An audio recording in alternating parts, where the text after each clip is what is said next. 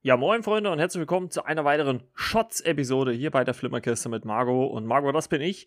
Und äh, heute, ja, Novum eigentlich äh, in den äh, Shots-Reihen, die ja jeden Donnerstags 9 Uhr äh, in eurem Podcast-Player erscheinen. Ja, erstmalig äh, werden wir oder ich äh, nicht über einen Film sprechen, sondern über eine Serie. Und warum mache ich das? Weil, ja, weil ich es kann. Nein, weil die Serie für mich ähm, ja schon irgendwie besonders ist, glaube ich, äh, in Deutschland und ähm, ja auch so eine kleine Kritik äh, zumindest mal äh, verdient hat.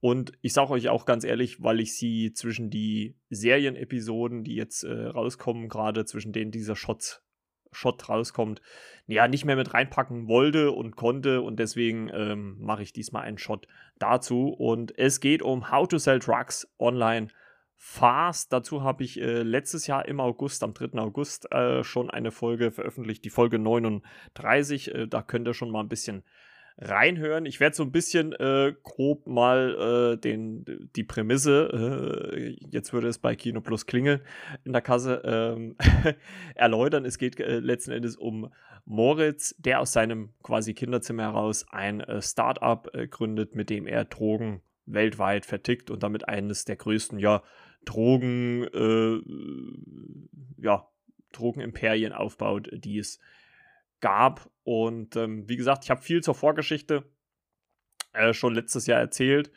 Und ähm, er macht das aus äh, folgendem Grund, weil seine äh, Freundin Lisa nach einem Jahr Auslandsaufenthalt in den USA zurückkommt und ihn so ein bisschen links liegen lässt und aus Frust und um ihr zu beweisen, dass er was drauf hat, gründet er halt dieses ja Drogenimperium, auch wenn, man, wenn das natürlich jeder Drogendealer ähm, nicht selber über sich sagen würde.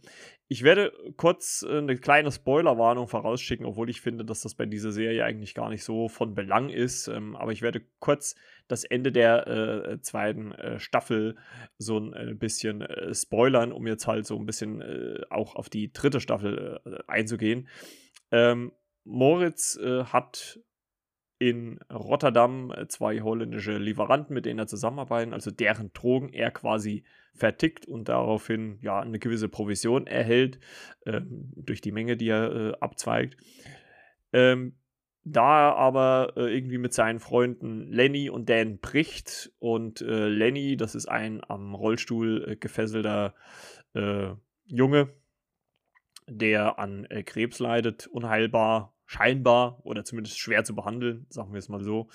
Hat allerdings am Ende der zweiten Staffel einen quasi so einen Totmannschalter, äh, der ist in einer Uhr verbaut und damit kann er dieses MyTrucks, so heißt dieses ganze Unternehmen, Online-Unternehmen äh, von äh, Moritz, ähm, ja, quasi auslöschen und das macht er auch. Und äh, somit steht Moritz quasi vor dem nichts. Und ähm, ja, wir steigen eigentlich konsequent in der dritten äh, Staffel ein. Das Besondere, das muss man vielleicht noch mal kurz erzählen, ist, dass äh, es quasi äh, rückblickend ist. Also wir sehen Moritz in einer Art Aufnahmesetting, also wer jetzt, was weiß ich, äh, RTL kennt, da gibt es ja immer diese Chart-Shows, wenn dann irgendwelche Stars da sitzen und labern irgendwie von, von Songs von früher. Und genau das gleiche macht Moritz in dem Sinne auch. Also er erzählt uns quasi, was passiert ist. Und ähm, genau, äh, das finde ich schon erstmal besonders. Also quasi äh, sehen wir ja schon Ereignisse, die eigentlich nach den eigentlichen Ereignissen basieren, die wir sehen. War jetzt ein bisschen kompliziert ausgedrückt, aber äh, ich glaube, ihr habt es verstanden. Und in der dritten Staffel ähm, geht es quasi darum, dass sich Moritz wieder mit Lenny äh, versöhnt, weil er halt auf seine Hilfe angewiesen ist, um Mitrox wieder neu aufzubauen. Allerdings ja, haben sowohl sein Vater, der selber bei der Polizei ist, als auch ein anderer Polizist, äh, nämlich Polizist Kemper, äh, nach und nach immer mehr ja, die Ahnung, dass äh, äh Moritz äh, hinter dieser ganzen Drogensache stecken könnte. Was, was, Moritz ein bisschen zu schaffen macht, sind seine äh, holländischen Drogenproduzenten, wo man eigentlich denkt, okay, am Ende nämlich von der zweiten Staffel bringen die nämlich eine Aussteigerin um und äh, da denkt man eigentlich als Zuschauer, okay, daraus hat Moritz gelernt, die sind kaltblütig, tun zwar nach außen hin wirklich sehr nett und, und vorteilhaft, aber ähm, ja, sind da sehr, sehr äh, rigoros, was Aussteiger angeht. Und das treibt Moritz halt immer mehr in die Ecke, Enge. Und er versucht äh, mit Hilfe von MyTrucks, eigentlich versucht er über die gesamte Staffel, sind jedes, in jeder Staffel nur sechs Folgen, knappe halbe Stunde, nicht länger, ähm, versucht er eigentlich äh, die Holländer so ein bisschen auszutricksen und trotzdem halt noch Geld zu verdienen, also trotzdem für sie zu arbeiten, aber nicht ganz so, wie sie das vielleicht äh, wollten. Und ähm, er versucht halt auch im Laufe der dritten Staffel Lenny äh, das nötige Geld für eine doch so wichtige Behandlung, die ihm Heil Heilungschancen gibt, äh, zusammenzubekommen. Und ja, eigentlich die Geschichte wird ja komplett über diese kompletten äh, drei Staffeln gezogen. Ähm, wie gesagt, wird recht schnell abgearbeitet. Ähm, ich finde die Story jetzt noch nicht einmal so herausragend, muss ich ganz ehrlich sagen. Es ist äh, stark angelehnt natürlich ans, an Breaking Bad. Es wurde ja auch immer wieder behauptet, äh, dass How to Sell Drugs Online Fast äh, das deutsche äh, Breaking Bad wären. Und das kann man vielleicht schon sogar ein bisschen unterschreiben, dass es vielleicht so ist. Aber ähm, es geht natürlich finde ich, in Teilen zumindest sehr, sehr viel leichtfüßiger mit dem Thema um. Also es wird jetzt auch gar nicht so großartig äh, thematisiert, äh, was Drogen mit einem anrichten. Es wird zwar gezeigt, also es gibt äh, Szenen, wo halt Menschen Drogen nehmen. Selbst äh, äh, Moritz selber kommt äh, in den Genuss einer Droge, wenn man das Genuss nennen mag. Ähm, und er erlebt da die Auswirkungen. Allerdings äh, hat es dann auch äh, das zur Folge, dass seine Freundin Lisa, mit der er sich jetzt so langsam wieder versteht, ähm, ja, äh, alles seinem Vater erzählt und er jetzt letztendlich weiß, dass äh, Moritz ein international gesuchter Drogendealer ist. In der Serie wird er genannt M1000. Und ja, ähm, am Ende äh, kommt Moritz, stellt sich dann auch Moritz der Polizei und kommt ins Gefängnis. Ähm, und Stand heute, also wir haben heute den äh, Aufnahmetag, den äh, 15.8. Äh, ist noch nicht raus, ob es eine vierte Staffel äh, geben wird. Also Stand jetzt ist die Serie erstmal zu Ende. Ähm, Netflix lässt sich immer so ja, drei, vier Wochen Zeit, bis man dann irgendwie erfährt, ob es denn weitergeht oder nicht. Das Besondere für mich an dieser Serie allgemein und auch an dieser Staffel ähm, ist natürlich der optische Reiz, weil äh, produziert wird nämlich das Ganze von der äh, Kölner Firma äh, Bild- und Tonfabrik, BTF abgekürzt. Und die machen hier wirklich einen herausragenden Job. Und der halt mit diversen visuellen Spielereien äh, aufwartet. Also nicht nur, dass äh, Handyscreens äh, eingearbeitet werden in den Bildschirm. Es wird mit allerlei popkulturellen Anspielungen äh, gespielt. Es gibt auch in jeder Staffel mindestens eine, einen besonderen äh, Gimmick. Ähm, in der ersten Staffel, äh, Spoiler, ähm, war es ein äh, Auftritt von Jonathan Frakes. Äh, wie, ähnlich wie bei X-Factor, das Unfassbare, äh, erklärt er da was. Äh, und im zweiten Teil war es äh, auch ein gewisser Auftritt, den habe ich jetzt gerade vergessen, aber war auch, war nicht mehr ganz so groß wie Jonathan Frakes. Im dritten gibt es auch ein paar, in der dritten Staffel gibt es auch ein paar Auftritte, unter anderem von äh, Glashäufer Umlauf und Late Night Berlin. Ähm, dann noch ein, eine Hommage quasi an äh, Aktezeichen XY ungelöst.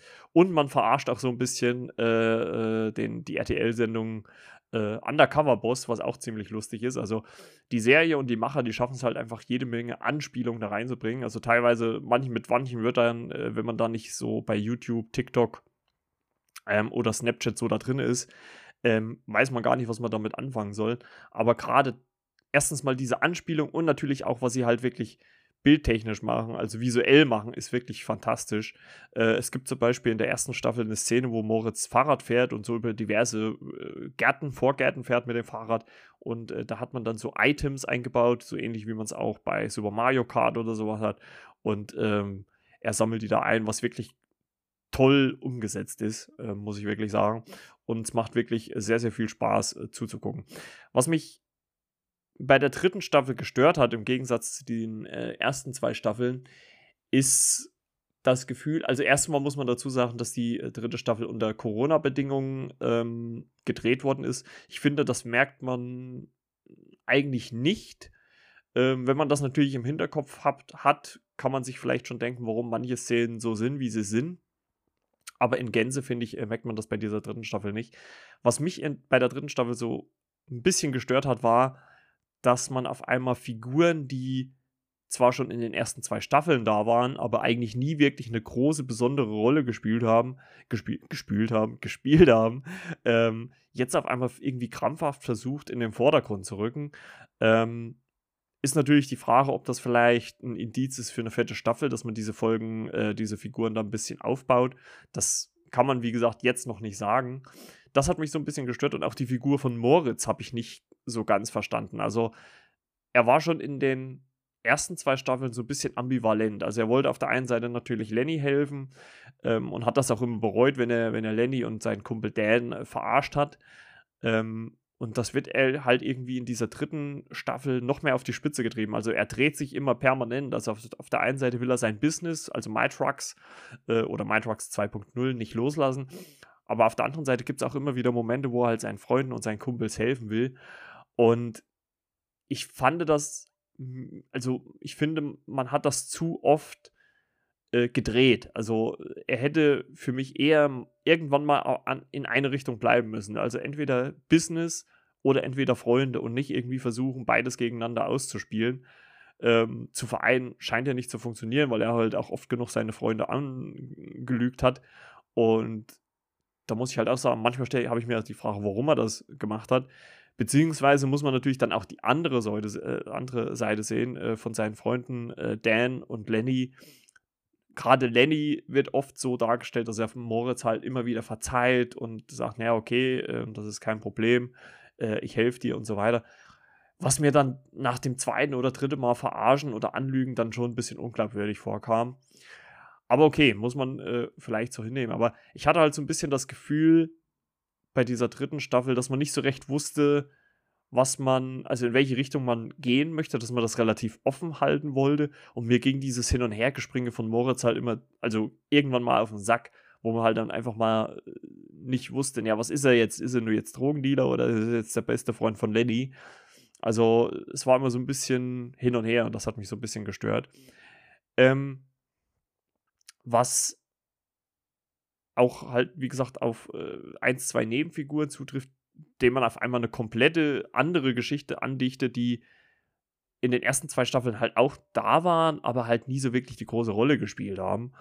Und ähm, warum man die jetzt irgendwie, also ich hatte so das Gefühl, die Drehbuchschreiber wussten nicht so recht, was sie mit ihnen anfangen wollen, weil selbst wenn man jetzt äh, vorausblickend sagen würde, man macht eine vierte Staffel, wüsste ich jetzt auch nicht, was diese Hintergründe, die man jetzt von diesen Figuren bekommen hat, einen geben soll. Ähm, das ist halt so ein bisschen schwierig äh, nachzuvollziehen, aber gut, okay, muss man halt äh, so hinnehmen. Ich muss dazu sagen, die Serie endet auf einer Note, wo man beide sagen könnte. Also man kann, oder die Staffel endet auf einer Note, wo man beide sagen könnte. Also sie könnte sowohl weitergehen, also es gibt äh, Gründe, die Serie weiterlaufen zu lassen, also äh, was man machen kann, aber sie wäre auch damit abgeschlossen. Also man hat, also ich finde, die, da haben sie es wieder ein bisschen clever gemacht, weil man sich schon die Tür so weit offen lässt, dass man sagt, okay, äh, es gibt noch einen Weg für Moritz weiter oder halt auch nicht. Ne? Ja, also mir hat die dritte Staffel ähm, nicht ganz so gut gefallen wie die ersten zwei. Ich fand sie etwas schwächer. Ähm, wie gesagt, kann vielleicht auch dem geschuldet sein, dass sie halt unter Corona-Bedingungen äh, gedreht worden ist. Das kann ich jetzt schlecht beurteilen. Ähm, aber irgendwie fand ich auch das Drehbuch nicht so ganz ausge also, äh, ausgekoren.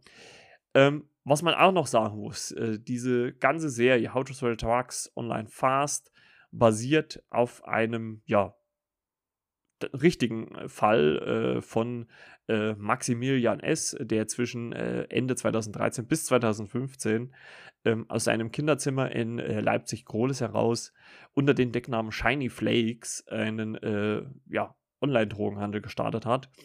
Und da gibt es jetzt auch eine Doku dazu. Also sie wurde, glaube ich, auch die Woche drauf dann veröffentlicht. Äh, Shiny Flakes ebenfalls auf Netflix, genauso wie How to Sell Drugs Online Fast. Ähm, da guckt auf jeden Fall mal rein. Ich habe bisher erst angefangen zu gucken, aber äh, ist auch von der äh, Bild- und Tonfabrik äh, produziert worden. Und ähm, die macht wirklich, äh, also sieht gut aus, macht auch bisher Laune und ist halt auch interessant zu sehen, wie der reale Fall so ausgegangen ist und äh, wie und was und wo. Ähm, das ist schon ziemlich spannend. Ja, und äh, das soll so ein bisschen meine halb äh, Lobhudelei auf How to Sell Drugs Online Fast gewesen sein. Auch wenn ich die dritte Staffel ein bisschen ja, schwächer fand wie die ersten beiden, kann ich euch diese Serie, gerade als deutsche Serie, das muss man glaube ich nochmal betonen, wärmstens ans Herz legen, weil sie doch sehr, sehr viel Spaß macht, sehr kreativ ist, was die visuellen Spielereien angeht und neben Dark und Dogs of Berlin halt die dritte deutsche äh, äh brachige äh, Produktion ist, die halt bei Netflix läuft. Und ich finde es auch immer so schade, weil das ist halt so ein bisschen der Nachteil an dieser äh, ganze Staffeln veröffentlichen äh, Politik von Netflix. Die Staffeln gehen oder die Serien, die gehen dann teilweise so sehr unter und das Gefühl hatte ich halt jetzt äh, bei How to Sell Trucks Online Fast auch, dass die Serie eigentlich so ein bisschen untergegangen ist. Und ähm, ich habe zum Beispiel auch ein äh, Interview gehört von ähm, Stefan Titze, der auch gesagt hat, man produziert hier ein Jahr äh, steckt so viel rein in Details, in, in, auch in die Spezialeffekte, Computereffekte, die, die natürlich eingebaut worden sind. Und dann wird die Staffel einfach so mit einem Tag released und man guckt die so in ja, knapp drei Stunden weg. Und das ist schon ein bisschen schade auch für die Macher. Also vielleicht sollte dann Netflix auch mal auf lange Sicht ähm, vielleicht auch mal seine Veröffentlichungspolitik ein bisschen überdenken, dass gerade auch solche Serien auch so ein bisschen mehr oder längeren Bass haben. Und ja, da soll es für diese ja, Spezial-Shots-Episode quasi fast schon gewesen sein. Und äh, ich bedanke mich äh, bei euch fürs Zuhören und äh, ja, habt noch eine schöne Restwoche. Ja, hört auch die anderen Folgen, The Suicide Squad ähm, und alles Mögliche, was wir besprochen haben. Äh, hört da auch gerne mal rein. Äh, abonniert natürlich auch den Podcast äh, in der Podcast-App eures Vertrauens und gebt uns gerne Feedback, einmal unter der E-Mail-Adresse flimmerkiste.yahoo.com oder über Instagram Flimmerkiste Direktnachricht oder über der Videothek H, das ist der gute Timo, oder René, der zweite Blick, zwei als Zahl, könnt ihr auch gerne anschreiben. Wenn ihr irgendwie äh, Anregungen, Kritik oder sonst was habt, äh, wir würden uns auf jeden Fall freuen. Und natürlich, wenn ihr auch vielleicht Vorschläge habt äh, von Filmen, vielleicht auch Klassiker, die wir in diesen Shots oder auch in den regulären Episoden besprechen sollen, wollen, können, müssen, dürfen. Ähm, ja, wie auch immer. Äh, gebt da gerne Feedback, würde uns freuen und natürlich äh, abonniert den Podcast äh, und bewertet ihn. Das äh, gibt uns natürlich auch viel, viel Aufwind. Das soll es gewesen sein für diese Folge und äh, um einen meiner Lieblingspodcasts äh, zu zitieren, weil die wirklich eine schöne Abmoderation haben. Ja, alles Liebe, alles Gute, euer Margot.